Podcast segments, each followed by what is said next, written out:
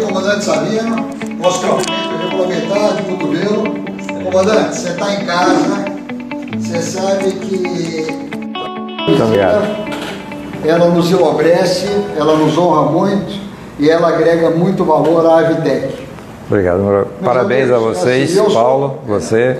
Uma grande oportunidade que eu, eu vejo que a Avitec está dando para os jovens que é, tem que tirar essa dúvida que quem está querendo é, entrar nessa carreira de aviador, Esse mundo da né, esse mundo da aviação é muito grande, o que, que eu faço, por onde eu entro. Né? Então, parabéns a vocês aí. Espero que é, eu contando essa história aí, uma vez a gente vai falar do 6030, mas na verdade o 6030 ele conta, junto com a sua história, ele conta é, todos os, os pedaços que a Força Aérea é, possui. Pessoal, o, o Brigadeiro Sabino, ele vai falar hoje, o tema principal da live é o C-130 e a sua operação no mundo e na FAP. Mas eu gostaria de fazer aqui um, um breve, uma breve biografia do Brigadeiro Sabino, porque ele vai falar de C-130, mas ele poderia falar, ele tem assunto aqui para falar de falar que horas, sentado aqui com vocês, e sempre tudo de uma forma muito apaixonante. É, eu conheço o Brigadeiro Sabino desde o primeiro ano da Academia da Força Aérea, que na época era Escola de Aeronáutica. Nós fizemos a Escola de Aeronáutica e a Academia da Força Aérea juntos, fomos selecionados para o curso de caça juntos, fizemos o curso de caça e aí nos separamos pela primeira vez que quem terminava o curso de caça em Fortaleza, no primeiro, antigo primeiro do quarto aqui, uma parte ia para Porto Rio de. Janeiro, Santa Cruz, e a outra parte Canoas. para Canoas, Rio Grande do Sul. O Sabino foi para Canoas, eu fui para Porto Alegre, para Santa Cruz. E, e aí, basicamente, nos separamos, nos separamos, obviamente, sempre com muito contato, porque nós temos uma ligação, uma ligação muito forte. E aí o Sabino, ele tem, então, viveu experiências maravilhosas, experiências incríveis. E nós vamos, hoje falaremos de 630, outra vez o chamaremos para outras experiências, porque ele também trabalhou em altos escalões da Força Aérea, trabalhou no, no, no, no Ministério da Defesa, trabalhou na área de pesquisa e desenvolvimento, serviu por dois anos em Londres na comissão, obrigado, na comissão de, de, de, compra de materiais que a aeronáutica tem, ela mantém uma em Londres e outra em Washington. Sabino serviu então durante dois anos lá, montou uma empresa de transporte aéreo. Como era o nome da empresa mesmo? Era Brasmex. Brasmex, que operava com DC-10. Né? E depois veio para Fortaleza, tem muita bagagem na aviação aerodesportiva, montou uma empresa Azaer, que é uma empresa que ele fabricou 14 ou 15, mais 14, ou menos, 14, 14 uh, aeronaves, e, e, e, tem ainda o, o dele, que é um RV-7 acrobático, faz acrobacias maravilhosas. Então, assim, o, o Sabino é uma pessoa que ele respira aviação. Ele sempre respirou aviação. Né? E ele também tem, assim, para a Força Aérea e para nós, é um orgulho muito grande ter o brigadeiro comandante Sabino como tendo sido o primeiro brasileiro a ter pousado em continente antártico. Né? Porque ele era o comandante do C-130 que fez o primeiro pouso no continente antártico. Né? Obviamente, para isso tudo, ele precisou fazer cursos de sobrevivência na neve, fez, teve toda uma preparação. Né? E quando ele deixou a Força Aérea, eu também já tinha deixado a Força Aérea, nós fomos voar juntos, aviação executiva, e eu acho que pelo menos uns 15 anos nós voamos juntos. Exatamente. Foi aonde eu aprendi realmente a voar. Né? Foi, com, com um professor desse, foi, não, mas agora falando sério, assim, é, para mim sempre foi uma responsabilidade muito grande, porque para voar com o Brigadeiro Sabino não é fácil, você tem que estudar muito, tem que estar com o dever de casa bem feito, a matéria em dia, né? cumprimento de horário, tudo certinho, não pode ter falha, e assim foi isso daí. Na realidade, a aviação, a aviação ela é isso, a aviação ela exige estudo, nós já falamos aqui numa live anterior, ela exige estudo, ela exige muita dedicação, né? Então eu vou passar agora a palavra para o Brigadeiro Sabino, ele vai conversar sobre o C-130, vai dar aqui uma aula para a gente de operação de C-130, e depois disso nós vamos voltar, porque nós vamos conversar outras coisas. Vamos voltar a conversar um pouco sobre a formação dos pilotos, vamos conversar sobre a formação do piloto militar, sobre definição de carreira, vou para a esquerda, vou para a direita, como é que eu faço. Tem, podemos falar também sobre o momento atual, que é o momento que nós estamos vivendo aí, aí hoje, que de, de, uma forma ou de outra estamos tendo que nos recriar. Né? Então, teremos muito assunto aqui pela frente. Eu deixo aqui agora então vocês com o Brigadeiro Sabino ele, ele vai falar aí sobre o assunto dele e daqui a pouco a gente volta para dar um prosseguimento e falar sobre, sobre tudo, falar sobre aviação, contar caso. Caso aqui nós temos um bocado, e não é mentira, né, Bíblia? Tudo é, é tudo fato, né? Entendeu? É. Comandante. É. Moro, quando você me, me escolhe um tema sobre a Força Aérea e tal, aí o grande detalhe é o seguinte, a Força Aérea é uma instituição maravilhosa, né? e ela lhe dá tantas oportunidades que você não a vida toda de que eu comecei é, em, nós começamos juntos terminamos somos da turma de 70 né até hoje não dá tempo para você fazer tudo que que é maravilhoso dentro da força né então por exemplo não eu queria ser engenheiro ter feito ser piloto de ensaio tinha que fazer o ITA como oficial da aeronáutica para ser piloto de ensaio, não, mas eu queria ser piloto da Esquadrilha da Fumaça. E quer dizer, não dá tempo para você fazer tantas coisas. Eu, eu diria para os jovens que estão nos ouvindo, né, que por acaso estejam curiosos para saber como entrar, o que fazer, será que vale a pena ser oficial da, da FAB? É que realmente é uma, uma oportunidade única e, pra, e merece ser vivida realmente.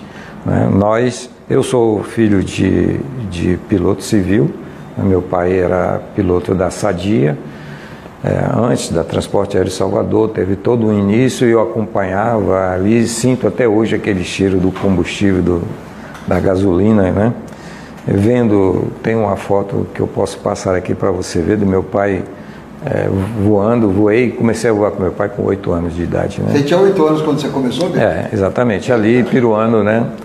E, então, aí realmente no momento X, eu era aluno do colégio militar, e alguém, um comandante Raimundo, chegou para mim e disse: Mas rapaz, você vai fazer o que da vida? Vai fazer aeroclube aqui e tal, porque você não vai para a aeronáutica? Aí cheguei lá e perguntei: Poxa, o que, é que eu faço no colégio militar? O que, é que eu faço? Eu disse: Ah, você tem nota acima de 7,5 eu nem sabia que eu tinha tanta boas notas. você, você pode, você pode preencher esse requerimento aqui e pronto. Aí entrei na, na Força Aérea, tive a, a, satisfação de encontrar essa turma maravilhosa, porque nossa turma, principalmente a turma de caçadores nossa, é excepcional. Aí me formei, realmente o curso é um curso difícil. Não vou enganar ninguém aqui que queira entrar na FAB, que o curso é semelhante ah, não é pagar e passar, né, Moro? Realmente é um curso seletivo.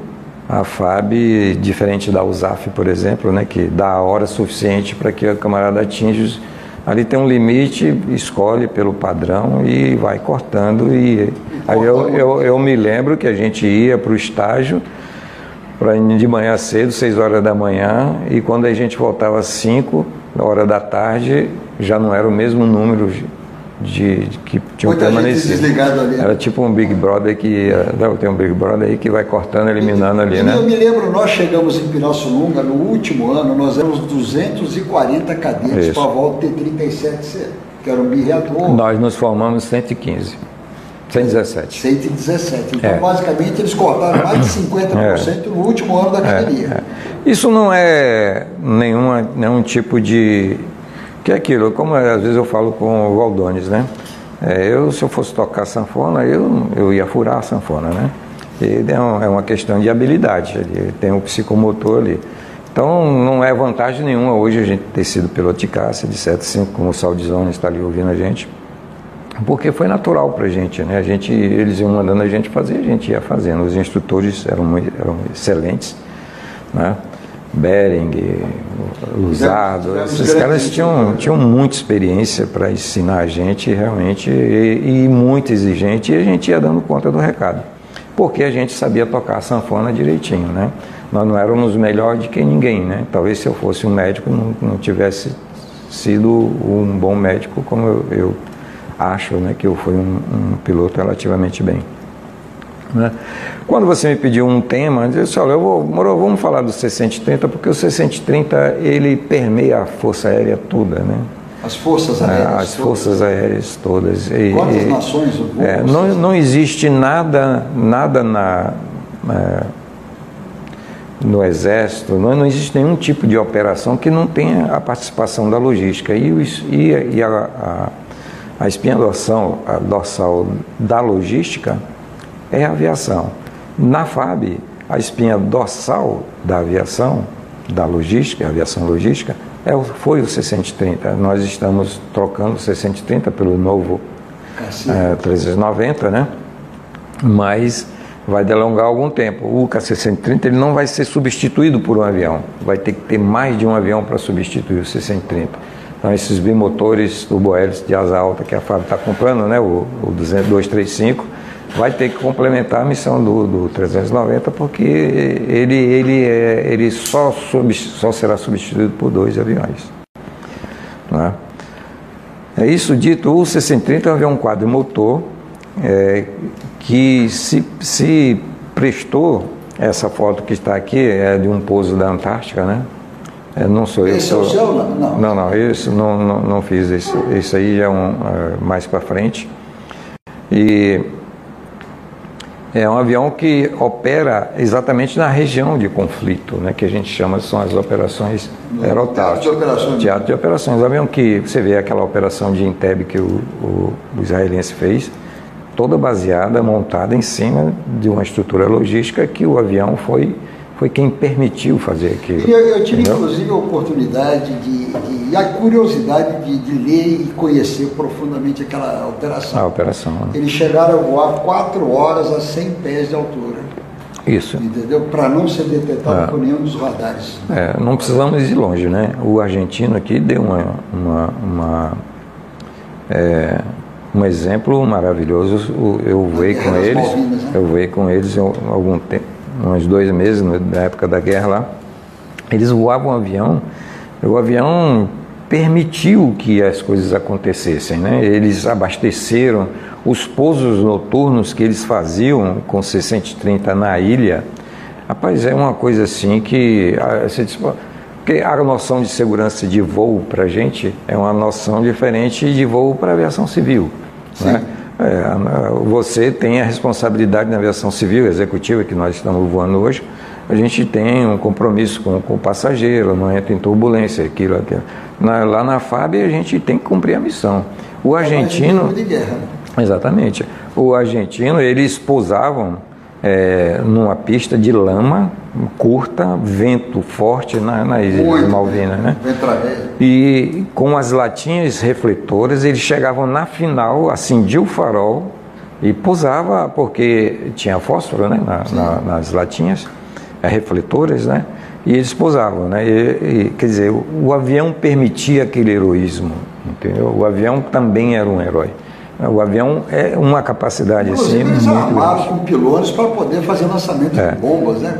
É, tivemos a oportunidade de voar esse avião. Você voou esse é, voei esse avião. Ele tinha um, um visor de A4 no lado do copiloto e nos, num pilone direito, e, aliás, nos dois pilones eles colocaram é, pilones, o pilone do tanque, né? Sim. Eles colocaram dois pilones e ali eles carregaram pilones de A4 e ali eles colocaram em cada asa uma bomba de mil libras. Mil, mil libras, mil libras. E com esse avião eles afundaram um avião, um navio, né? A gente, é, em inglês. Mas o avião, é, a gente contando a história do avião, a gente acaba contando a história também do, da, da Força Aérea. Como é que eu cheguei a. Eu piloto de caça, como é que eu acabei? Pô, eu tinha que parar de voar caça, né? Você, por exemplo, voou 3 mil horas de, de quase 3 mil horas de. Você, o Cima, né? Morozinho, quase 3 mil horas de, de, de, de caça. Eu voei 1.500. Essas 1.500 aí foram 1.800, 1.800 horas de. Não, 800 horas de TT3, que era um avião difícil, né? Sim. Muito difícil. Com a gente brinca, né? Separava os homens das, das crianças, dos meninos. Né? Realmente é um avião difícil, muito pesado, pouco motor, combustível, sistema de combustível ainda muito antigo. Né? E aí tive a felicidade de é, ser um dos primeiros a ir buscar o F5 e voei é, em torno de 500 horas você foi de F5. instrutor do F5, né? É. Em Santa Cruz você deu muito é, logo, logo no início, né, a gente com, com, com 10 horas de avião já comecei a dar. A dar instrução com 10 horas de voo. Mas é, é aquela história, né? É, tinha, tinha, que, tinha, tinha que. É. Aí depois, com oito anos de caça, eu saí da caça e, e acabei que eu fui para o Galeão e fui voar o 630. Né? E eu voei 1.500 horas de 630. 1.500 horas. É, mil, são, são é muito 500. Castro Alves, que vai ser o palestrante da próxima foi meu instrutor, né? O baixo. É muito bom, muito bom mesmo. Tem uma, uma frase no esquadrão lá na Argentina, porque sempre teve essa rixa, né? Essa, essa aqui principalmente, né? É, é, piloto de caça, piloto de transporte e tal. É, mas é uma coisa que eu aprendi lá, né? Na, na, na em El Palomar, né? É. Tem um, uma frase, assim, tem um, um, é, um probe de um avião, de um A4, que foi um A4 que foi atingido. Né, na, é uma tubulação onde é, o avião abastece. Aquele caninho que fica aqui do lado do, da, da, do, do, avião de caça que a gente coloca na cesta. Né? Então, uma das coisas maravilhosas que tem é quando a gente está com pouco combustível que a gente, que a gente acerta a cesta. Acerta, não, quando a gente vê o C-130 lá, no, o Barão, né? A gente chama de é Barão, né? Barão, Barão, eu fui em sua posição e pô, aquele combustível, aquele ponteirinho que fica aqui, né? Acho que já botaram ali para esconder, para a gente não ver mesmo que está com baixo combustível. Né? E lá na frase tem assim, que, é, que a partir daquele instante os caçadores passaram a, res, a respeitar os pilotos de transporte. Né? Então, ser um caçador e depois é, ir para a aviação de transporte é uma oportunidade muito interessante, né? porque a gente vê que a Força Aérea não é feita somente de caçadores, é. né? E que tem muito caçador na, na, é, nas, sem, outras áreas. Sem o suporte da aviação. É, não, não tem jeito. Uma unidade aérea de caça nem desloca. Não, nem desloca, nem desloca ah, exatamente. parada na base dela, é. na casa dela. A brigada, a brigada paraquedista ela é toda montada baseada na aviação de lançamento, né, de tropa, né? E a gente tem já tem desenhado no chão é, onde eles vão colocar as coisas. A gente vem com os aviões para nem nem corta motor, bota tudo para dentro e decola imediato. Né? É uma missão muito interessante a, a, operação junto com o Exército. Né? Quer dizer, o C-130 é, é o que eu falo, né? ele vai dando para. Você vai contando o que o C-130 vai fazendo, você vai entendendo que o Exército precisa do avião, da logística, que aquela espinha dorsal e por aí lá vai. Você está voando e caiu no meio do mato, quem é que vai lá te buscar? A aviação de busca e salvamento. Aí a busca vai buscar, achou, aí liga, ó, tá aqui na coordenada tal e vem o helicóptero. É impressionante a longevidade de um avião, né? É. Pessoal, o C-130, ele fez o primeiro voo dele no dia 23 de agosto de 1954. Dois dias depois o Getúlio Vargas se suicidou, então faz é. muito tempo isso. É. E está voando, né? Então é um avião que está com 66 anos de vida. Isso. E ainda vai continuar voando muito tempo. A Força Aérea acabou de, de ter uns 5, 6 anos que, acabou, que fez a revitalização fez do painel, né? Deles, é, né? É, exatamente. Colocou um glass cockpit neles, exatamente. moderno. Né? É, um avião que tem um, uma capacidade de carga é, muito boa, né? Você, 16 mil libras, 16 mil, 16 mil quilos, a gente transporta, né? fizemos várias vezes a travessia é, ele tem um peso de maximum take-off weight né, de 155 mil libras, mas você pode decolar com 20 mil libras a mais em operação militar. É, é engraçado que ele tem uma aproximação, ele tem tabelas, é, vamos dizer assim, normais, né, de operações normais e tem tabelas de operação militar. Então a final dele, que, que a gente chama de hum, pouso de máximo esforço, é, porque você pode reparar que nessa foto aqui você vê que 80% da asa dele fica atrás do fluxo de, de, de ar. Soprada, né? É, uma, uma, é. Então, se você tirar motor, você tem uma, uma velocidade de stall. Se você vier com o motor, e a gente sempre vem com o motor, é porque ele tem um, um, um, é, um, um sensor de torque, e você, você pode botar torque zero, mas se você botar torque zero, você é capaz de estolar, entendeu? Então a gente vem sempre com 1.23 da velocidade de stall, 23% da velocidade de stall com motor, não, seja, galeão não, não, precisa vir. Mas na Antártica, ou nesses pousos assim de assalto. Que tamanho tinha uma pista na Antártica? É, a, o nosso primeiro pouso lá foi com 750 metros. 750? É, hoje ela tem 1.100 metros. Então eles fizeram, deram uma, uma inclinada na Você pista. Você operava né? só no verão, né? No verão antártico? Não, verão e inverno. É inverno? É, verão. Ah, o inverno é melhor, é mais trabalhoso, mas ele é melhor de operar porque o, o continente antártico ele é diferente do continente ártico, né? Sim. Porque é, existe realmente o continente, existe terra, água, né? o outro é água, é, capa, é uma calota de gelo, é. calota de gelo. Então, quando chega no verão, derrete e como é, é uma ilha vulcânica, fica muita pedra, né? E, e, há o perigo de você cortar o pneu, entendeu? E eu, particularmente, gostava de, de, de pousar no, no, gelo, né? Tem umas características, é mais ou menos que nem você esquiar, né? É. Não tem feio, né? Demais. É. é mas é muito... É, é melhor, né? O, o, a temperatura, o avião se comporta... É, por exemplo, no reverso ele, ele atinge a, o limite da caixa de torque, é 14.700, não me engano. Né? Eu, eu até que não estou muito ruim de, de número, é. entendeu? É muito bom. Por isso que a gente só ia no H, a gente não ia no. no, no estabeleceu que a gente decolaria com 130 mil libras de, lá na Antártica.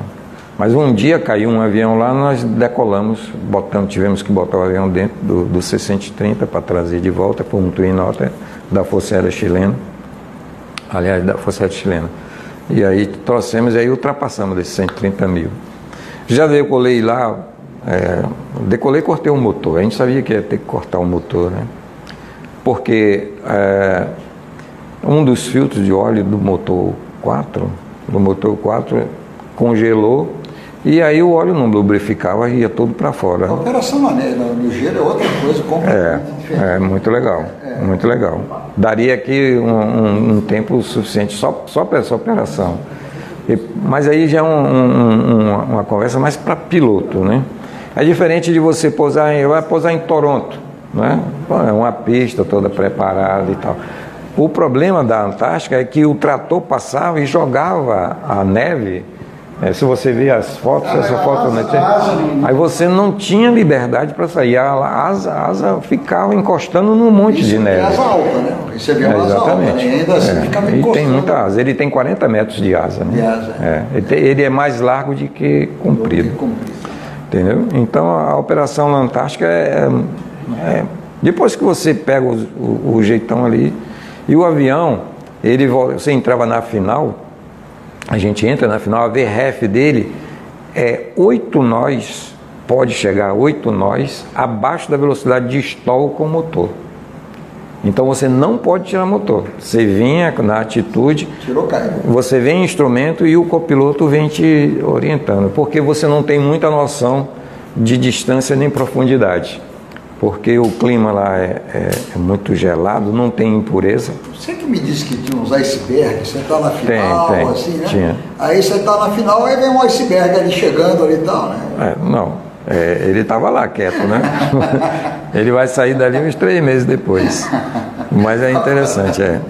Tivemos lá um pouso, é, que não, não seja, tivemos um pouso uma vez, que nós chegamos porque não existe nenhuma nuvem acima de 3 mil pés, entendeu? Mil metros, não é? Porque é muito congelado, então não tem vapor, é muito seco, né? Então é tudo céu azul, céu de brigadeiro, né? É, mas quando tem mau tempo ele cola, né?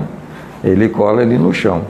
Aí você vai, aí, poxa, ele disse, olha, nós vamos chegar, tá, bloqueamos, está coberto, aí saímos, procuramos um buraco e viemos pelo buraco e tal. Aí esse radar, que aliás eu te mostrei uma vez o radar antigo, ele pegava tudo, tudo.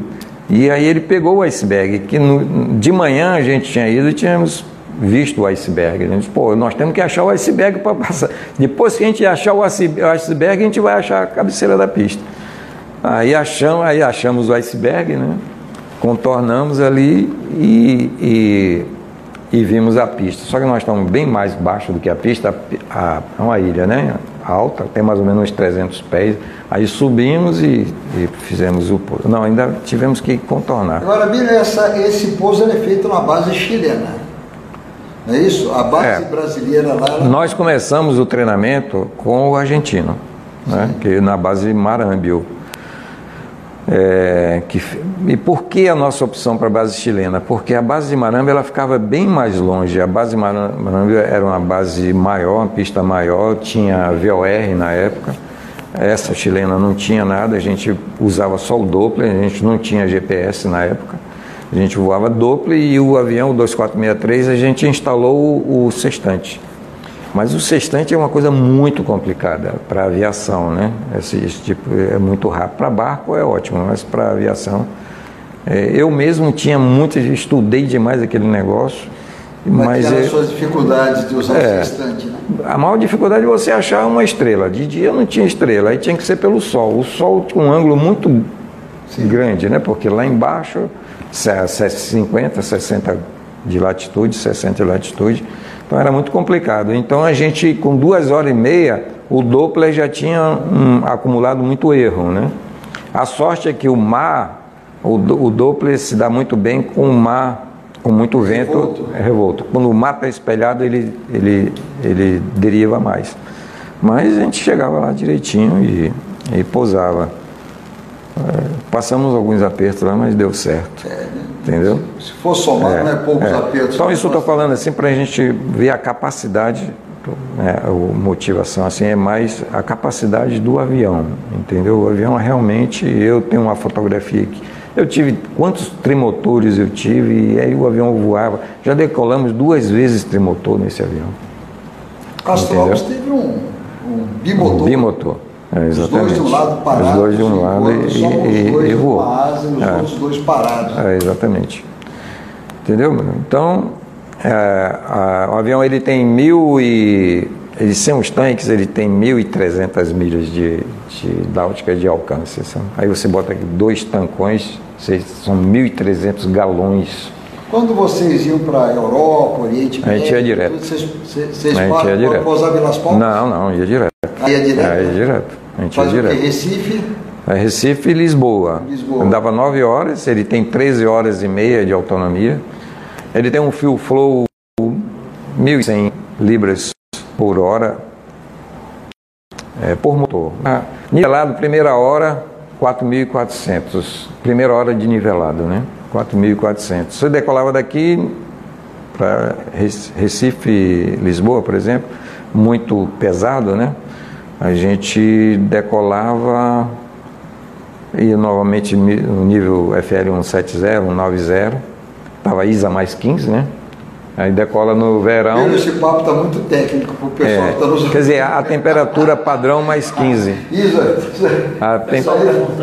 a, a, tem, a, temperatura padrão mais quente. Porque a gente, ah, a gente... o Renato está perguntando o que é céu de brigadeiro aí, tá vendo aí? Depois é, céu de brigadeiro é assim, é, não tem, só tem uma nuvem. Só tem uma nuvem.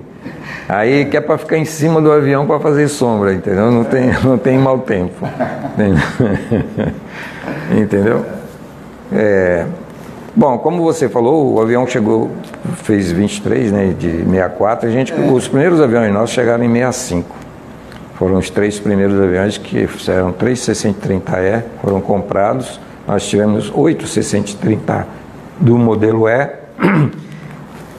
três de busca, que a gente chamava de SC. Esses aviões fizeram excepcionais Eles serviços. Eles ficavam baseados em Recife. Os de busca, sim. É, só que eles tinham três missões. O avião tinha tanta capacidade que o, o, o esquadrão ele fazia todo o levantamento aerofotográfico, todo o levantamento do país, né? Do país do inteiro. inteiro. A Força Aérea, ele mapeou todas essas cartas de um, um por um milhão, que a gente chama, aquela WAC, é, todas essas, é, todo, tudo. E, e, fora serviços que eram feitos para os específicos para os governos. Para governo. Para os governos, é. entendeu? É, fazia muito pesquisa meteorológica né? e a busca. Muita gente foi salva por esse esquadrão primeiro do sexto. Né? O esquadrão. Então, é, o espaço marítimo sob é. responsabilidade do Brasil é muito grande. É muito grande. É. Se bobear aí, se rebater, dá quase um, pelo menos é. um meio Brasil é. né? A prova disso é aquele Air France que caiu, o 447, né? e que fomos nós que fomos lá para achar o avião. Foi, foi a FAB é, que, que localizou, né? É. É, os graças a, trossos, é, a ilha, a ilha de Noronha foi um, um trampolim excelente, né? Para a gente montamos uma base de operações é, tática ali, né? A, a Marinha foi fundamental nisso, para com os navios, né? Que fez a Marinha fez os primeiros resgates dos, dos destroços, né? E depois a, a, a Marinha Francesa foi quem fez um trabalho hercúleo para pegar o eu acho que esse acidente aí, do Air France 447, um dia nós vamos precisar sentar aqui e conversar aí umas três horas sobre, é. porque ele, tem, ele, traz tanto ensinamento, inclusive sobre a formação de pilotos. É.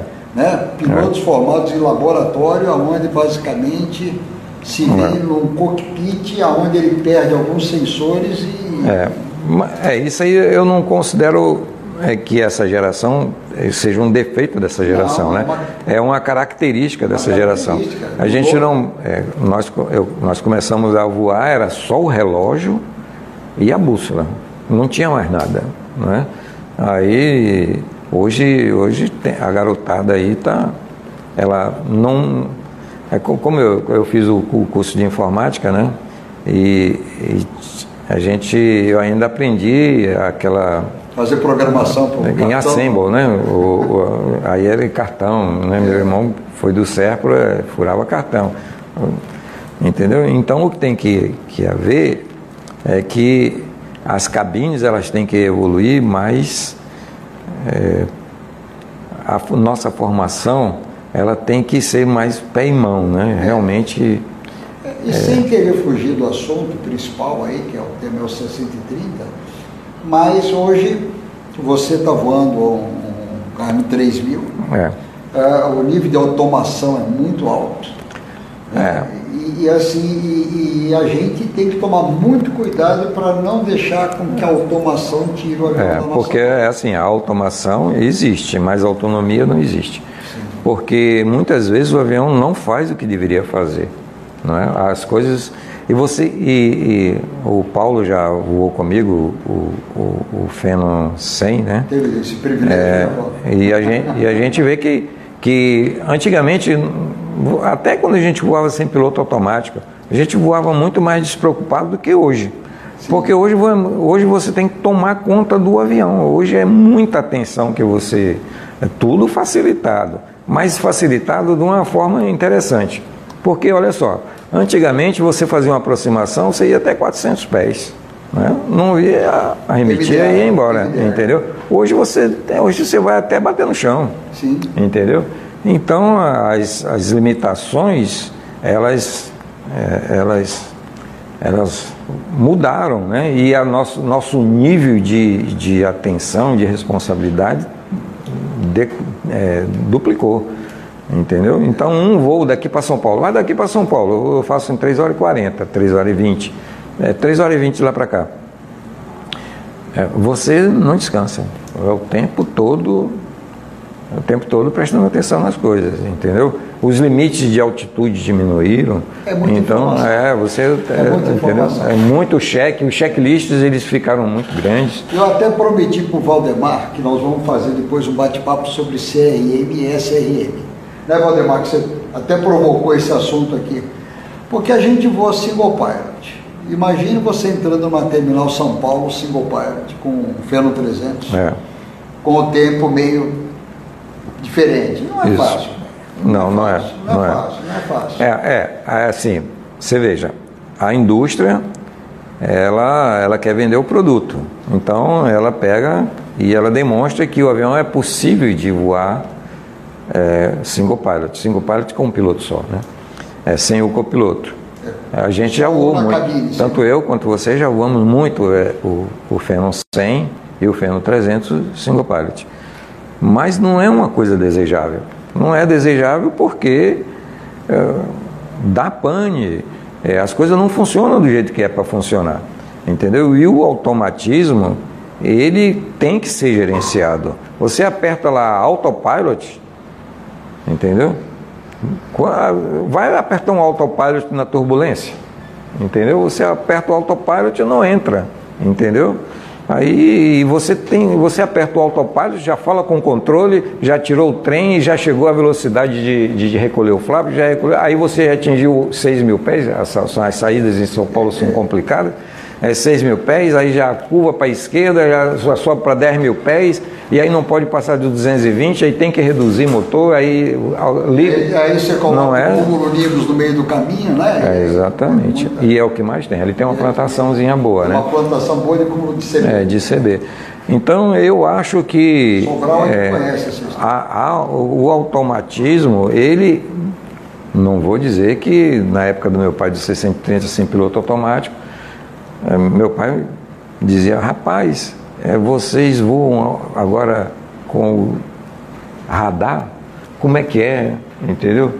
Aí ele ficou entusiasmado quando ele viu uma, uma nuvem, no, entendeu? No... Uma vez ele disse, olha, abaixo de 17 mil pés você pode entrar que... que... Hein? Tem que dizer que a live cai, a gente tá. vai voltar. Tem mais... É. Quanto tempo falta? Pessoal, vamos ter um aviãozinho aí. Roberto, Pessoal, tem um aviãozinho aí, vamos apertar o aviãozinho, vamos convidar aí os amigos para assistir essa conversa aqui de aviadores, viu? E depois, quando nós terminarmos o nosso tempo aqui, nós vamos dar prosseguimento. Tá? O Instagram corta, nos cortará com uma hora de, de operação, né, comandante? Uma hora de voo, né? E, e, ah. e aí a gente, mas a gente vai prosseguir. Temos aí alternativa, vamos, vamos embora. É. Vamos apertar o aviãozinho, então, por favor. Eu vou passar aqui umas fotos, Moro só para elucidar, elucidar aqui essas coisas que a gente já falou, né? Então, ó, é, eu vou pular essas coisas aqui que são os três primeiros aviões chegaram aqui em, no Galeão, né? Em 65 e eles foram para o esquadrão que na época a gente chamava Esquadrão da Rainha, né? É, que foi o primeiro primeiro GT, é, a espinha dorsal da, da aviação de transporte nossa, né? É, eles vieram com essa pintura, esse aqui é o símbolo do esquadrão, é um, um primeiro do primeiro. Né? Tivemos muita honra de voar nesse esquadrão. Um esquadrão que tem assim, nessa, nessa, desde o início que a gente vem implantando coisas assim como CRM, é, porque essas coisas começam a sair da, da Força Aérea, né? É uma tripulação muito grande, às vezes oito, dez tripulantes, e havia uma interação muito grande entre nós oficiais e os sargentos.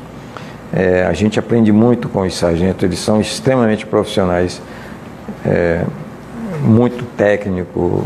Eu, inclusive, fiz o curso de flight para poder, e foi que aprendi mais ainda com eles, entendeu? A gente respeita muito a, o, o pessoal tecnicamente.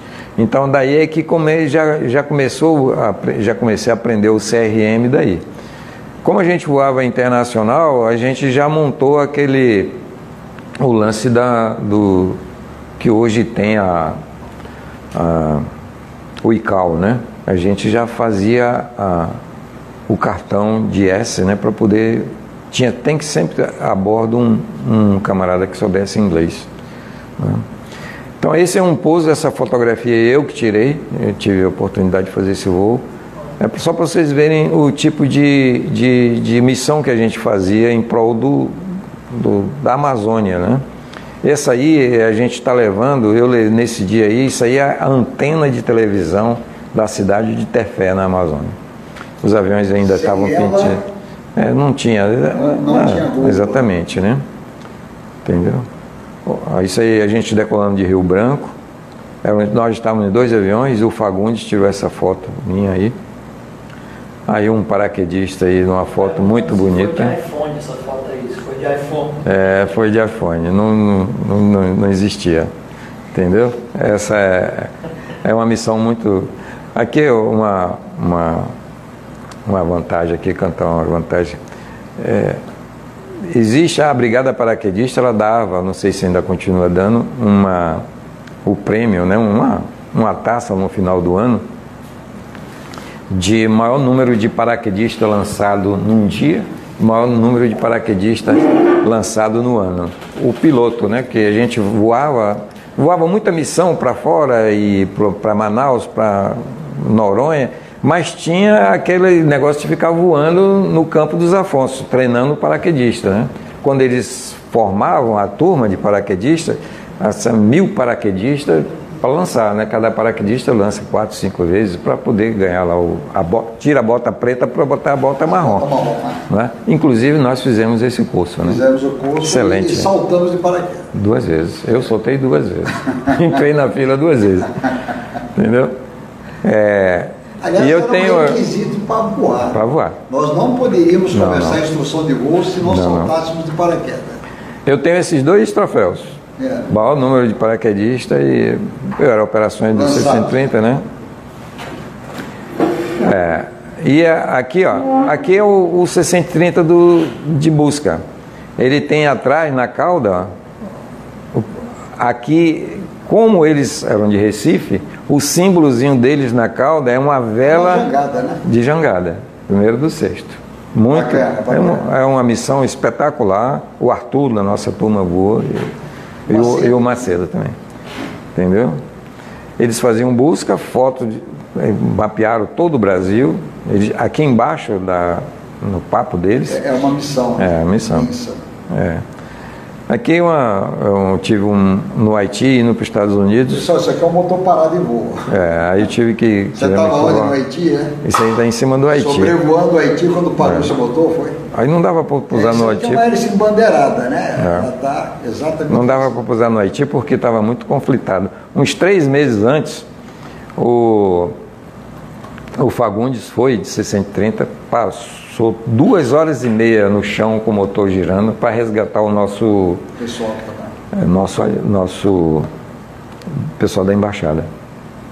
É, aí, e levou um tiro, quando ele nivelou, não conseguia pressurizar.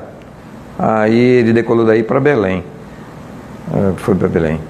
Aí Eles atiraram no avião? eles, eles tinham dado um tiro no avião e furaram, não, não- não- pressurizava, mas não, com dificuldade, entendeu?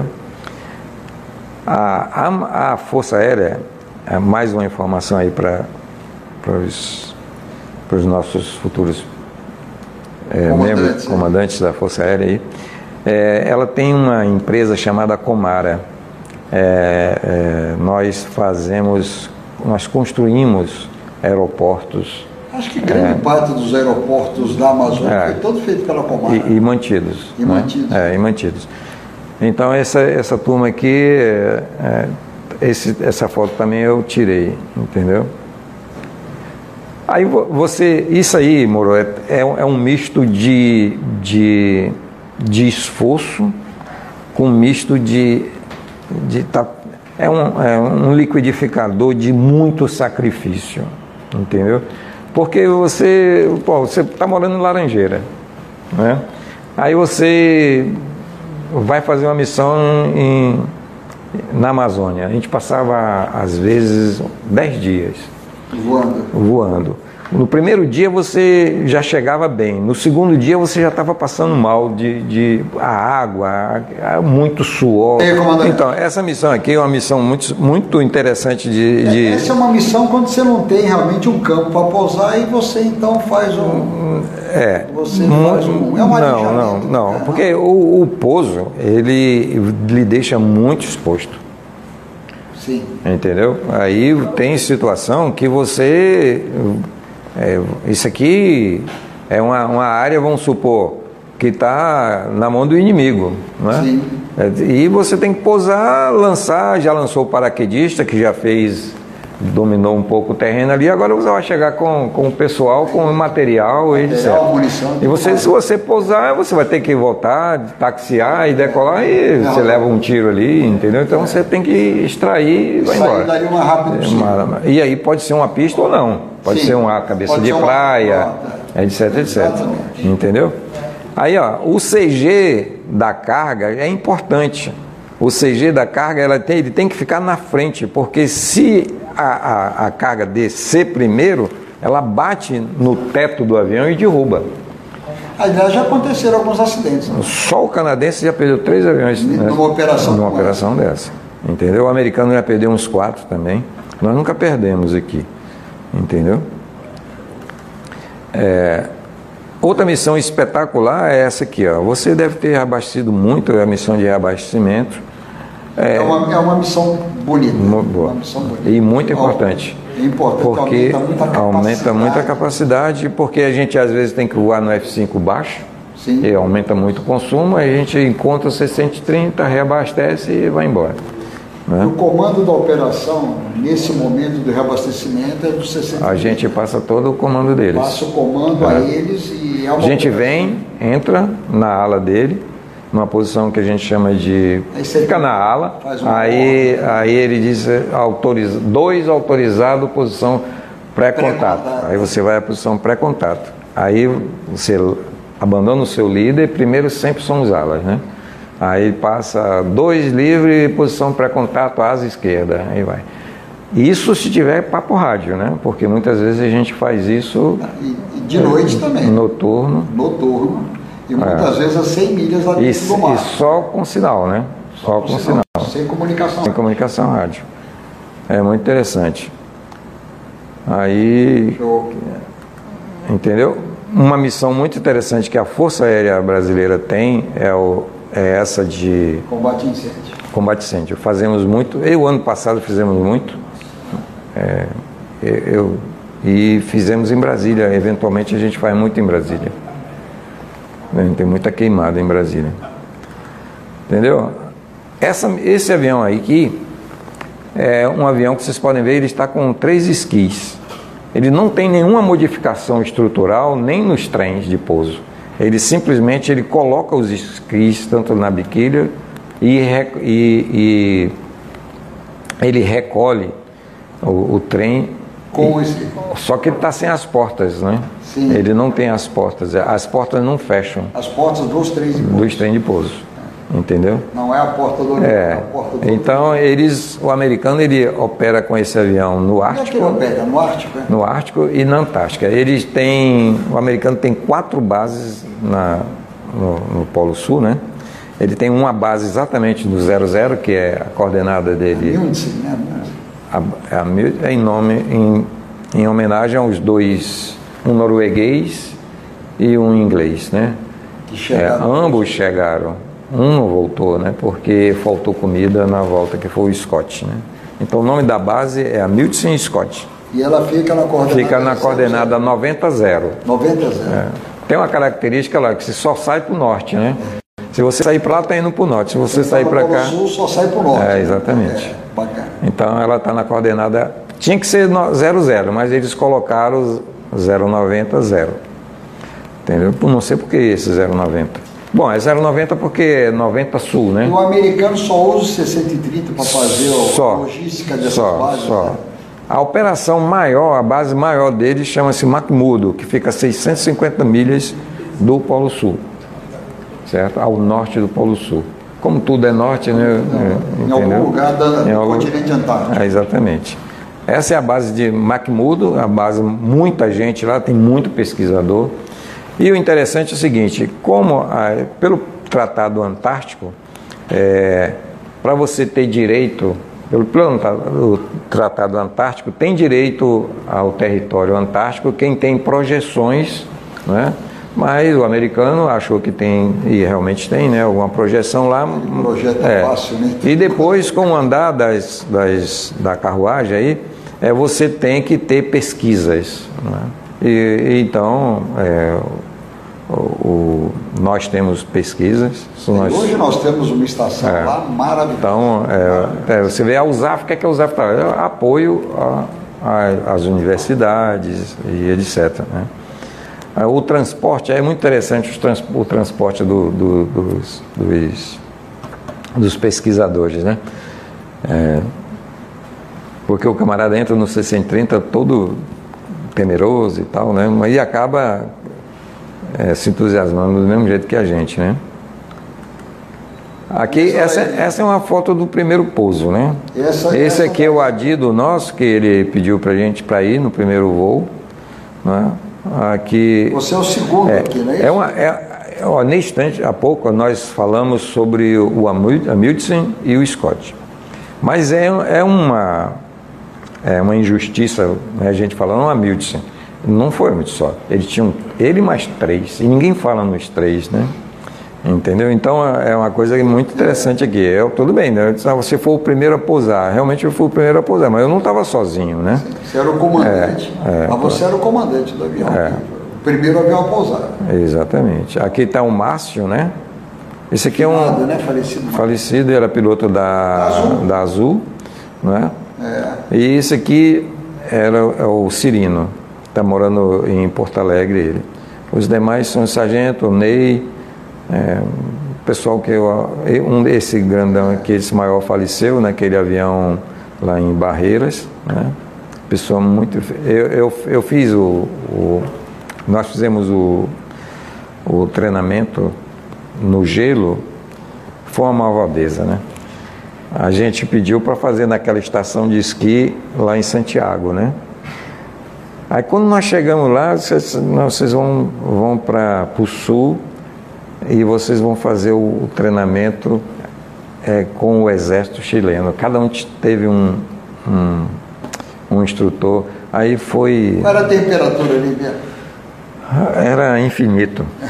Era muito, era muito, era muito ruim, ruim. É. E ele, eu, eu tive, o meu instrutor era um magrinho, rapaz, e ele, ele, ele, ele foi até onde, onde pôde, sabe?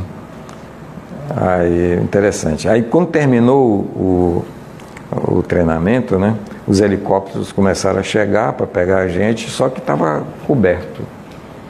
Estava coberto. Desmontamos os iglus, a gente é, dormia no iglu de gelo que a gente mesmo fazia, né? É, aí o helicóptero não conseguiu pousar, porque estava muito coberto, mau tempo, zero zero, né? Aí vocês tiveram que pernoitar? Aí, aí bom, e aí quem, quem mandava ali era o tenente, o instrutor, né? Eu era major e ele tenente. Aí quando terminou, ele disse, olha, os helicópteros não vão, a gente falando no radinho, né, o VHF, ó, negativo, o espanhol ali, não, negativo, a gente não vai conseguir resgatar vocês. Aí ele, então eu digo, não, calma. Agora eu já terminei o treinamento. Sou entendeu? mais antigo. Quem manda agora aqui sou eu, entendeu? Foi interessante isso aí. Entendeu? Depois eu me encontrei com, esse, com eles e tal. É, bom, antigamente a gente pousava na Antártica, lá na, na, na, base Rei Jorge, descarregava tudo e ia tudo de, de helicóptero para a base Ferraz, comandante Ferraz. Hoje, ah, um passo muito bem dado que a, o esquadrão fez foi a gente é, vai, faz o lançamento da carga na própria base Aí ali já cai na base. Já cai na base. E não é um lançamento fácil, não. Não, por causa do vento. É, o, vento é, é. o vento é complicado. O lançamento é. de carga é. Entendeu? Então aqui é um. A... Pessoal, vamos apertar o aviãozinho aí, ó. Aqui eu tirei uma foto aí, botei uma foto aqui para vocês verem como é que são as, as, instalações. Né? Aqui a, a base Eduardo Frei, que é a base é chilena, Chile, né? ela, ela é compartilhada. Tem três países e agora o quarto somos nós, né? Aqui é o pátio de estacionamento. Morosini, aqui não dá para ver, mas a pista é aqui, ó. Tá vendo? Aqui é a pista. É. Aqui, ó. exatamente. Aqui. É. Agora isso daqui deve ser o verão, né? Porque no inverno é tudo Não, branco. aqui está no verão. Né? Aqui está no verão. Não sei nem como é que vê a pista é. no meio do branco todo, né? É, exatamente. Quando vê, né? Quando vê. Entendeu? Aqui é um lançamento sobre a base do comandante Ferraz, tá vendo? Os É um todos vez, os né? fardinhos. É, um fardo cada vez. E aí sai uma equipe correndo, né? Aí vai, lá, mas pro cara, o camarada correr 50 metros ali é, é complicado. complicado. Complicado. É, o terreno também é, é muito. É pedregoso, né? pedregoso, Quando está na neve, né? É. Certo? Aqui é uma missão de reabastecimento. Esses dois aviões são franceses. ó. São os Mirage 2. É, nessas operações que a gente vem aqui em Natal e tal, a gente faz muita Com operação. força aérea de outros países, né? É. A gente faz umas operações do Red Flag, né? Que Sim. o americano detectou que as perdas ocorrem nas dez primeiras missões. Então eles, eles têm um, um, um cenário mo- montado de guerra real. Né? E eles colocam uns, uns pods, uns mísseis, sensores, uns né? sensores nos aviões e tem uma grande sala que você, se você apertar naquele avião ali, você vê o que, que o piloto está vendo, né? E o que, que ele está falando, etc, É. etc. Então eles levam toda a comunidade deles para esse local. delas chama Red Flag, né? É, Red Flag. Red Flag, fica lá em. Se você teve a oportunidade, inclusive, Nós fomos, de, fizemos. de fazer o planejamento, a organização de um De esquadrão. um deles. Nós fomos, Do esquadrão brasileiro que participou da Red Flag. exatamente, nós fomos lá com 5A1, que é o AMX, O né? MX, né? Cinco primeiro do 16. E eles se foram muito bem, muito bem. As médias nossas foram superiores à média americana. né? Maravilha, né? É, Você, você que o piloto ele bem preparado, ele bem equipado, né? morre menos, Morre menos. morre menos. É, O, o problema do piloto militar é morrer menos. Sim. né? Você não pode morrer, né? Sim. Aqui eu brincava assim, é o seguinte, você, te, né, que a gente dizia era deixar a honra de morrer pela pátria ao inimigo, entendeu? É. Não vou morrer pela pátria. Ninguém quer morrer pela Pessoal, pátria aqui, é, o que o Sabino está dizendo é o seguinte, a reposição de um piloto militar é muito demorada, é muito custosa. A formação de um piloto militar são anos e anos e anos de preparo. Para se formar um líder de esquadrilha, de uma aviação É. de combate, líder de esquadrão, pessoal, é assim, tipo 10, 15 anos de preparação para você ter alguém com condições de realmente entrar em combate com chance de sobrevivência. Né? Então é não perder o piloto. O avião troca de. É, o- a esquadrilha, você falou esquadrilha, a esquadrilha são dedos, né? São quatro aviões. Dois, quatro aviões, o primeiro elemento, o segundo elemento, né? O líder, é, normalmente o três tem que ter a capacidade de liderança, né? Porque, é, né? porque muitas vezes a gente abre a esquadrilha, né? Principalmente em combate a gente abre, né? E até numa missão, né? De ataque ao solo, a gente tem a defesa aérea, muitas vezes a gente abre aqui para um atacar de um jeito e outro atacar do outro, né? Então o, o- número 3, que é o líder do segundo esquadrão, ele tem que ter uma capacidade de liderança. E aí você chega na hora ali e aí, caramba, aí pô, você tem que decidir, né? O que está acontecendo, que- que- qual é a alternativa, né? É isso aí, Moro. Então, a, a, a- esse gunship a gente não fez, nunca fez. É um avião totalmente preparado. Muito, né? É. Não sei se no Vietnã, Vietnã também, É. talvez guerra do Afeganistão, É. Coisas. Eles usam muito isso aí. Né? Isso Hoje, é plataforma é, depois dos drones, eles aliviaram bastante esse tipo de, De operação. de, de exposição. Né? É. Porque você está expõe exposto muito, aqui, né? Muito exposto. É. É, esse avião é tão incrível que é, você sabe mais do que eu, né? Você tem um, um tenente aí. Não, eu tive, eu tive a curiosidade de, do Google. de, de- de Google, né? Então, esse, aí, esse camarada aí fez uns 40 pousos, sendo que uns Esse- toques da emitida, né? Aliás, o 6030 é o maior avião que conseguiu, conseguiram colocar dentro de um porta-aviões de pousar É. e decolar com segurança. Né? Esse, esse Segurança militar, né? Segurança militar. Né? Esse porta-aviões chamava do USS Forrestal. Forrestal, é. É. E ele pousou, ele fez 29 toques remitida Remitida e com 20, 60 21 pousos, né? E 21 pousos com parada Exatamente. total. Né? E depois a Marinha Americana lá falou, cara, vai morrer gente aqui, não, É. não dá para fazer não, porque de qualquer maneira ele é superdimensionado para operação. Não. É, é, tem outra história maravilhosa deles, é, é o, perguntar, hein, é o Doliro, né? Aquele que- esquadrão de Doliro que. né? O pessoal até pode perguntar para que um avião desse num porta-aviões. O pessoal tem toda uma logística que tem que ser levada para um porta-aviões. Um É. porta-aviões desse, ele abriga 5 mil militares. É. né? E ele fica seis meses no mar. Então tem toda a parte da alimentação, parte da... tem uma série de, de, de, de- suprimentos que tem que ser levado a bordo e esses aviões fazem a fazem então esse apoio, né? E aí ele trocou pelo qual, Bira? O americano trocou pelo E2. Pelo E2C, que tem o mesmo motor, né? O mesmo motor, Ah, aquele, motor, né, é aquele avião que tem aquele Que tem um chapéu em cima, sensor né? em cima é, exatamente. Que está fazendo, faz essa parte de apoio logístico à esquadra. É. Moro, esse aqui é a, a cabine, né? Do 630 com o- o- os equipamentos antigos, E né? você de olho fechado aqui, você mexia nesses pitocos todos, não? Aí eu gostava de esse bicho. É, aqui basicamente são duas, as duas, as duas cadeiras, né? Tem uma cadeira aqui no meio que é do flight. Ali aparece um pedacinho da cadeira do navegador. As, muitas vezes a gente realmente Pessoal, precisava do navegador. É, é muito. Principalmente a busca toda era feita pelo aquele console lá. A busca, Entendeu? né? É. Porque a busca, ela não é uma coisa, você vai lá onde é que está o cara, não. Você tem uma um análise. padrão, né? Tem um. Não, antes de você fazer o padrão, você tem que ver assim, ó, onde é que o cara caiu? Caiu, o navio está pedindo socorro, está à deriva, né? Um camarada caiu, está com um bote, pro- provavelmente ele está num bote, né? Aí, aí, o vento, a, a- o mar, né? Se as correntes. As marítimas- correntes marítimas. Aí tal, caiu às 10 horas, eu vou chegar lá às 4 da tarde, a, a- a posição. Aí, então, to- aí tem, chega, aí abre um quadrado crescente. Então tem toda. toda uma técnica. E lembra-se que isso era tudo na carta, né? É. Então, aí o negócio era. E aí tem aqui são os diversos sistemas dele, né? Sistema hidráulico e tal. Ainda me lembro até hoje o checklist desse bicho aqui, as manetes, É. piloto automático e tal. e o aí tem até. João está dizendo aqui que o 630 superou o Dolittle com os B-25. Os né? B-25, exatamente.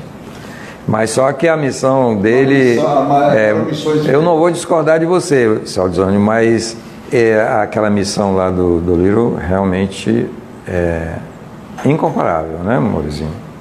É incomparável. Eles, eles bombardearam Tóquio. Né, e Não, e sabendo que não iam e você sabe que né? até hoje que- eles se encontram, né? Os sobreviventes se encontram. Tem, tem uma história, eu acho que até o último, eu acho que o último da, da, da operação faleceu, né, agora, né? Porque eles, uma, tem uma história muito Ele tinha uma garrafinha lá de- tinham uma garrafa que ficou combinado o seguinte, quando chegasse os dois últimos sobreviventes do grupo que fez o ataque a Tóquio, eles abririam aquele conhaque, acho que era um conhaque, e eles os dois fariam um brinde, então, a toda a tripulação que tinha que já tinha ido embora, né? É. E isso aconteceu, eles abriram a garrafa e depois, Ué. né? Aí É, devagarinho. tem uma pergunta do Kildry sobre se o GPS funcionava bem. É, até o dia que eu saí do esquadrão, não tínhamos GPS. Eu, o primeiro GPS que eu fui operar, eu operei no Bandeirante. Então a gente tinha a navegação Doppler e a navegação ômega. É, aqui, hum, como é que funciona ah, o ômega? O ômega é assim: você tem estações terrestres, entendeu? É, o, o, o, o- diferente do GPS. O GPS tem uma constelação em satélites. Né? É, o, o ômega, você tinha estações e ela é, emitia três, três, em três frequências. Né? Essas frequências, elas tinham. É, é um dado muito técnico isso, entendeu? Aí, Eu só gosto. essa, ela, eles tinham três, três eh, ela entrava num harmônico e, e elas desenhavam, esse harmônico desenhava hipérboles, entendeu? O, o nosso equipamento, ele pegava essas hipérboles e cruzava as Não hipérboles. tinha muito erro. Não, o ômega era muito preciso. O ômega era preciso. É, o, é muito O preciso. Doppler é que o Doppler, o é o- a você- é, exatamente. O Doppler era um radar. Você ia e vinha, vinha, entendeu? Ele batia no chão e voltava, aí você tinha velocidade e deriva. Entendeu? Biro, os F5, no- os F5, a frota de F5 que o Brasil comprou, quando eles chegaram, tinha apenas cinco com IMS É, nem inicial. frota toda não tinha absolutamente, Absolutamente nada. nenhum equipamento Não, não, de não tinha nada. navegação. Exatamente. Não tinha GPS, É. não tinha nada. E a gente treinava, é, nós, nós fazíamos nosso limite só com carta, só com carta e relógio e proa, a gente tinha um limite de 30 segundos num ponto. É isso daí. 30 segundos. Depois de uma hora de voo. Depois de uma hora de voo. Era o erro máximo. É o erro máximo. Entendeu? Era isso aí.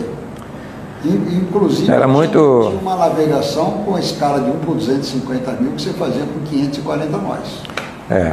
O Jardel está falando que o 707 usava também antes do inicial. Exatamente, Jardel. O Doppler equipou a maioria da frota eh, da aviação comercial.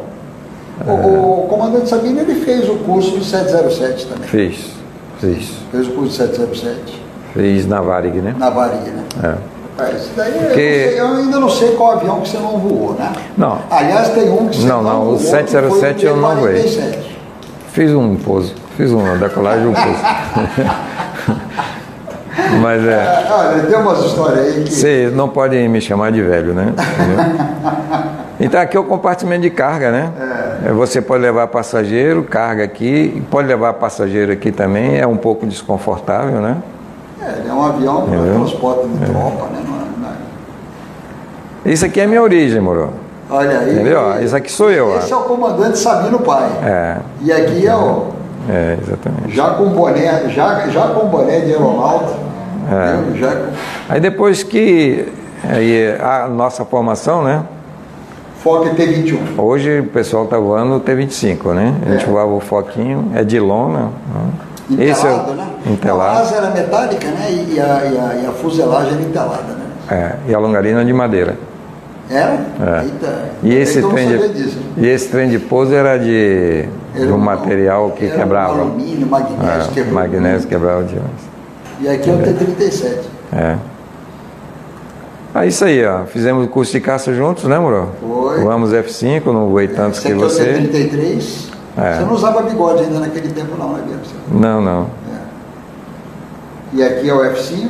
Aí a gente foi para Porto Alegre, né? É. Depois você foi para Porto Alegre, ficou bastante tempo lá. Tem cinco anos de Porto Aqui está escrito já te atendo, Tchê. É, é a- é o emblema, né? A, O- a gente chama bolacha do. O nosso teve, nosso RV7, É. tem uma bolacha dessa aqui. Tem uma. Tem, tem. Depois eu fui para Santa Cruz, né? Aí voei essas aviaçõezinhas aqui, aviações, né? Voei a, Voamos juntos aqui, Xingu, né? voamos Xingu aqui no Banco Nordeste, né? Éramos terceirizados, voei T25, porque eu fui Você direto. voou muito aquele avião ali na base aérea de Brasília. Brigadeiro Sabino foi subcomandante da base aérea Foi. de Brasília. Aí voei HS bastante. Aí você voou ali umas mil e Não, dois anos, né? Voei dois anos, voei 500 horas. quinhentas horas É, bastante, né? jato. né? É isso aí. Aqui, esses dois aviões, na verdade, eu voei. Aqui mostra, aparece o. o, o- não? É o tanto o T-25 quanto eu.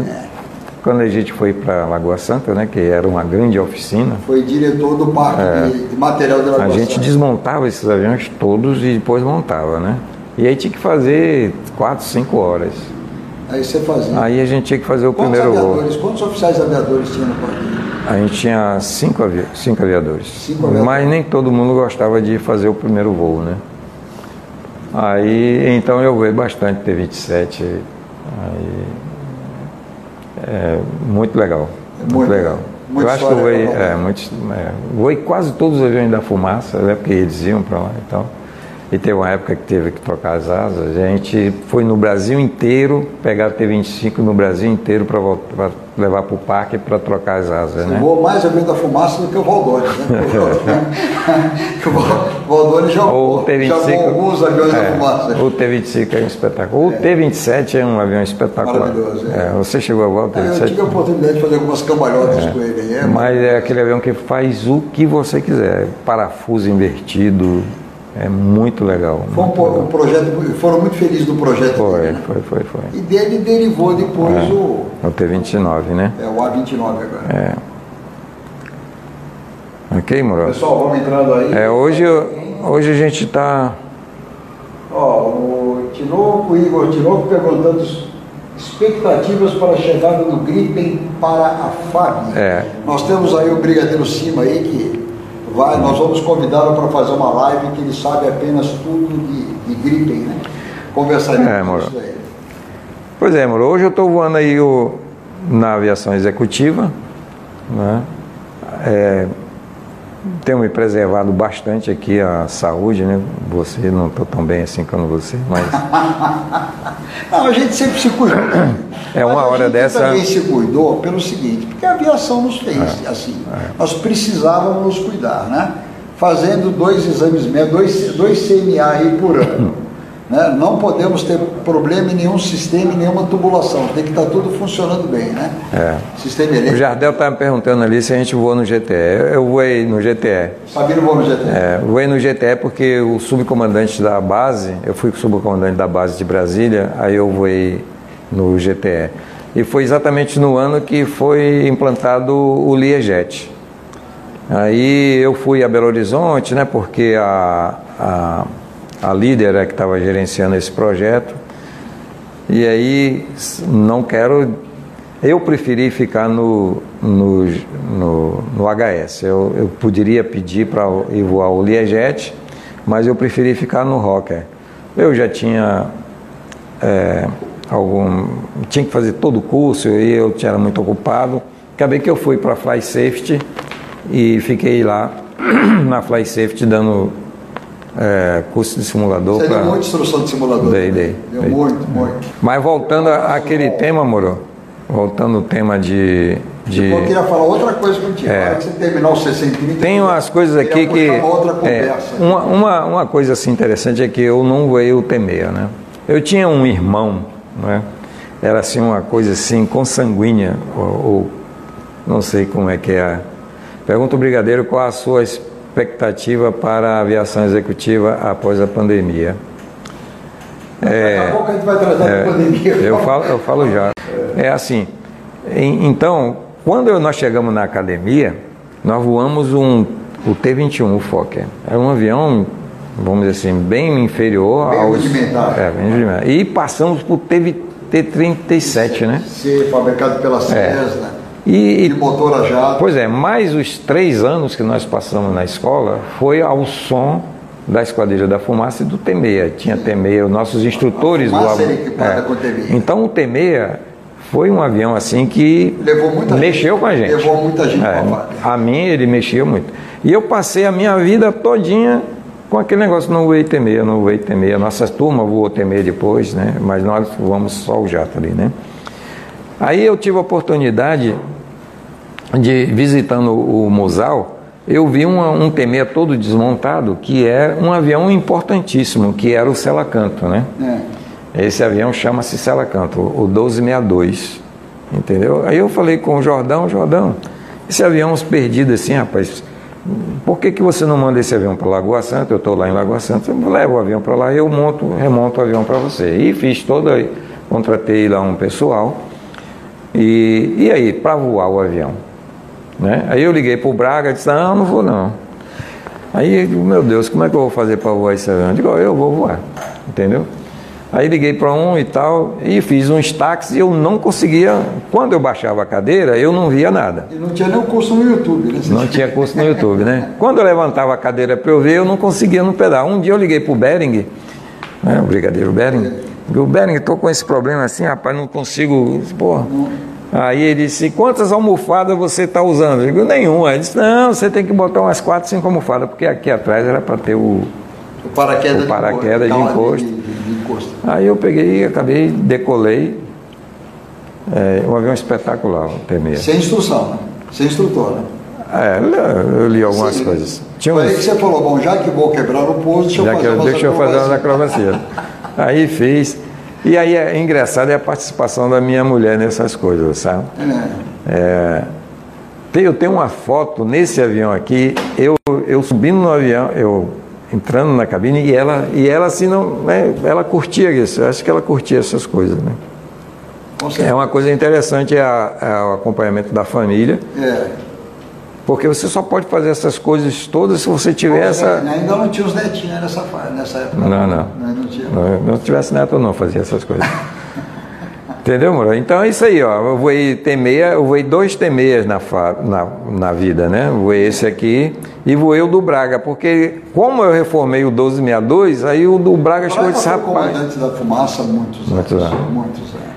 E eu não sei porque o Braga, rapaz, gostava tanto de mim, né? Porque eu não tinha contato com ele, né? Ele tinha uma atenção comigo, rapaz. É. Aí eu sempre chamei ele de senhor, assim e tal. Eu tinha uma, eu tinha uma admiração. Bom, Querer bem. Não sou. Querer bem. É, uma admiração, né? Uma é. admiração, é.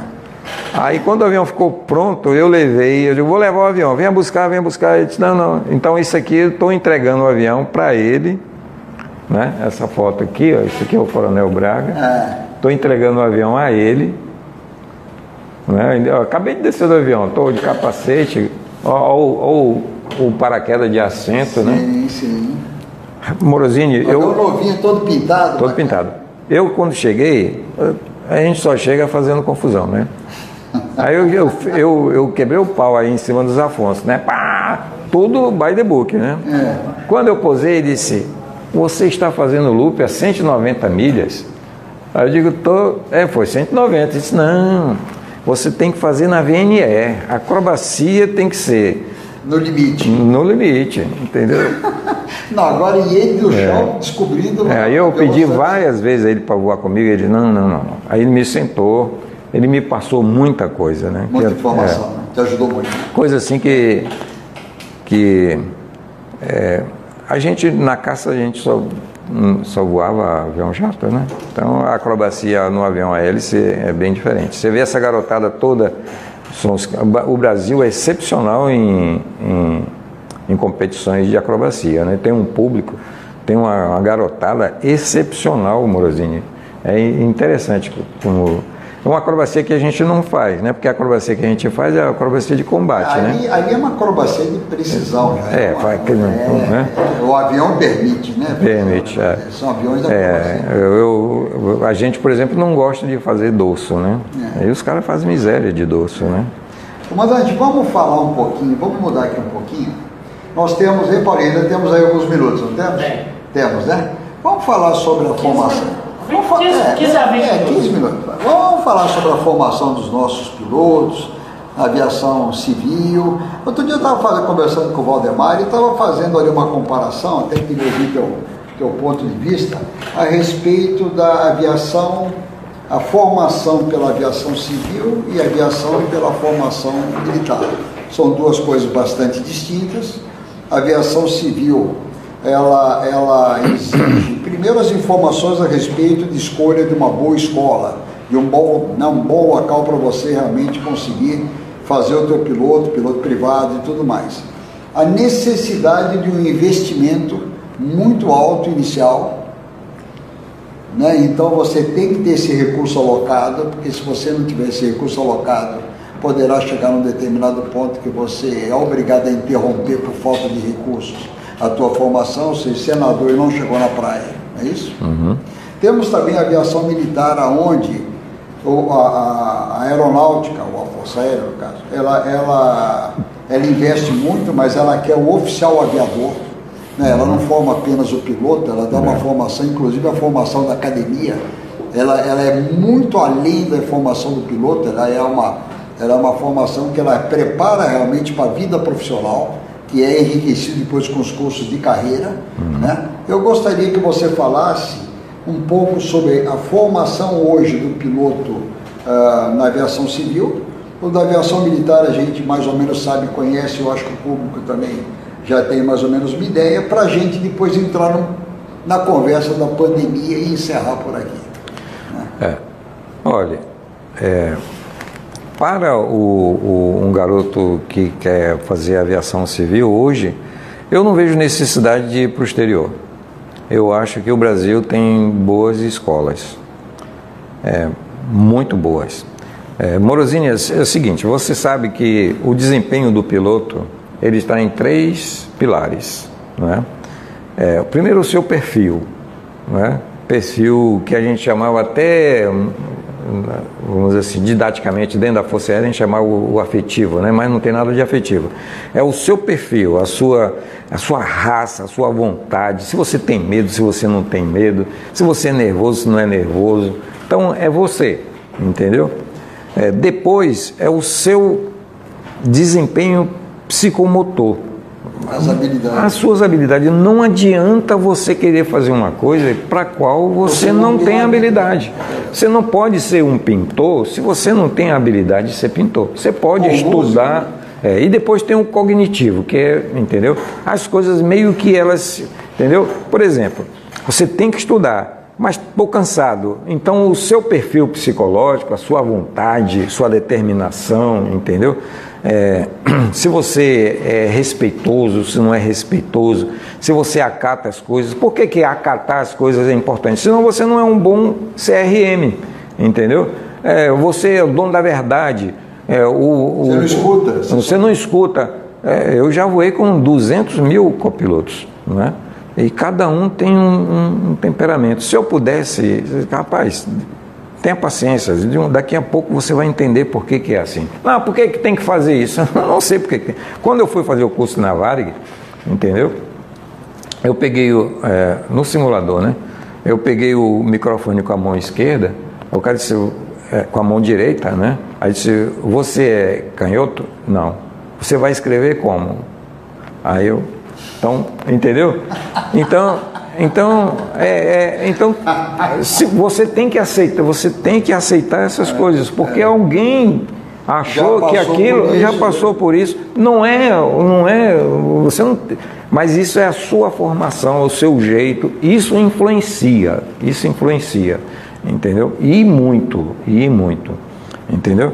Aí a sua habilidade, rapaz, é, você, por exemplo, você, é, é, eu fui voar formatura com você, uma vez eu, você e o Alexandre, aí eu comecei a puxar, você estava balançando e tal, eu disse, deixa ele parar de balançar. Aí você, pum, pegou. Aí eu disse, bom, agora que ele pegou, eu posso fazer o que eu quiser que ele não vai sair da ala, entendeu? E quantas vezes eu já, eu já dei instrução a mil pessoas e o cara não consegue, não consegue tá decidir. É, entendeu? É, mas então essas três coisas elas são importantes. Então, quando a gente fala na escola, a escola só vai lhe trabalhar em uma coisa que é o cognitivo. Entendeu? É o cognitivo. Ela não tem condição de melhorar a sua habilidade. Não tem condições de melhorar a sua habilidade, nem tem condições de modificar você. Que é o teu software. Que é o seu software. Entendeu? Então você sair daqui para ir para os Estados Unidos, né, só se você. Não estou dizendo que ir para os Estados Unidos. Não, é, é, uma opção. É, uma opção. É uma opção. É. E entre o cognitivo, aí no cognitivo, você tem que ter uma boa escola, você tem que aprender tudo que, que precisa, principalmente o inglês. É. O inglês é fundamental. E é uma coisa que quem vai para o exterior também já volta, né? Consegue trazer já, o é, idioma é, também. Todo manual, tudo que existe aí é inglês. É o que a gente estava conversando outro dia sobre a necessidade do conhecimento da língua é. inglesa, porque a aviação hoje é apenas em inglês, não tem mais nada escrito em português. É, é, é. inglês, cara. Os manuais. É. Agora não é aprender inglês pouco não. Hoje, quando a gente voava C-130 para os Estados Unidos, era o cara pegava uma clearance, é, falava devagar. É, é, nós chegamos lá, entre partida e decolagem deu 41 minutos.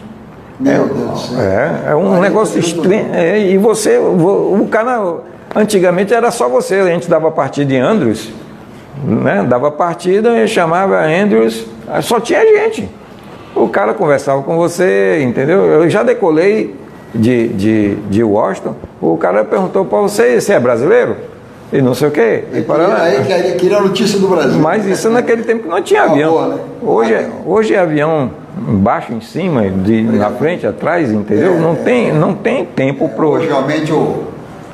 Então o inglês, o inglês realmente tem que ser. É, é, tem que ter domínio, né? É, então, às vezes, às vezes eu vejo o pessoal falar, não, porque a prova da ICAO, da, da ANAC é difícil. Rapaz, eu não não vou, não vou dizer que sim nem que não, mas eu acho que é necessário. Sim. Entendeu? Eu acho que é necessário. Quantos e quantos acidentes é. aconteceram por falta de. É, exatamente. Por, por, falha de comunicação, é, por desconhecimento é, do exatamente. idioma. Exatamente. É é uma coisa que a gente bate muito na Vitec, a gente bate muito também da necessidade da pessoa ter o conhecimento do idioma inglês. É, o, o, o, o perfil, como a gente, cada um tem um perfil psicológico diferente, né? O CRM, ele veio para um desses pilares aqui, que é o seu perfil, ele, ele vem, é, vamos dizer assim, disciplinar é, esse, essa desigualdade que a gente tem de caráter, de, de, de guts, entendeu? É.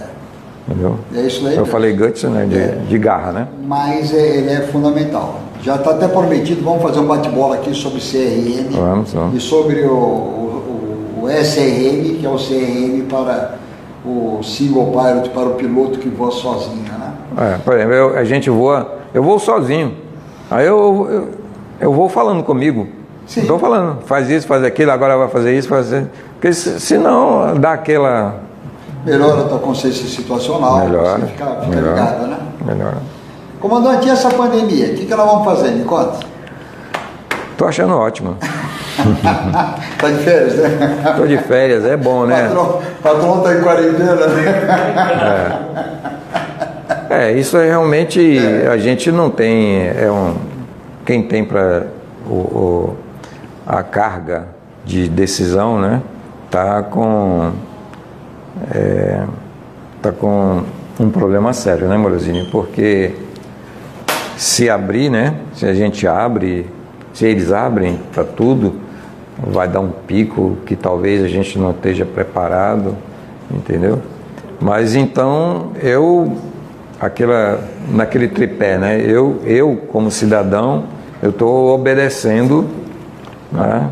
As É, recomendações. as recomendações, é, a gente não tem saído. Hoje eu saí para o meu supermercado, mas eu, eu tenho todo, toda aquela trabalheira de, de, é, de cuidados e tal. Não, a gente chegou aqui, por exemplo, a gente nem se cumprimentou, entendeu? Eu, chego em casa, eu tiro minha roupa, meu sapato fica lá de fora, a gente tem é, todas essas recomendações que tem É, aí. eu acho que é importante isso É. é vida, né? Tem que tomar É. muito cuidado. É, eu acho que eu tenho que me limitar a obedecer as coisas, entendeu? Obviamente que a gente, num contexto assim, vendo a televisão, você concorda com uma coisa, discorda de outro, discorda de um comportamento de um, né? É, tem as suas críticas com a Organização Mundial de Saúde, porque avisou que deixou de avisar e tal. Mas isso assim são todos componentes que ajudam você a se raciocinar. Nessa situação, o que é que você tem que fazer? Se preserve. Tá bom, pessoal? Obrigado então, um grande abraço. Viu? Tamo lá, tamo juntos. podcast Modo Avião, onde vamos papear ótimos assuntos sobre aviação e descobrir por que voar é tão bom. A Vitec Brasil criou esse podcast para você, viajante, aficionado por aviação e tem o desejo de apostar a sua vida nesse mundo aeronáutico. O orgulho de poder voar vale muito a pena. Fique ligado aí no Modo Avião e sejam muito bem-vindos a bordo.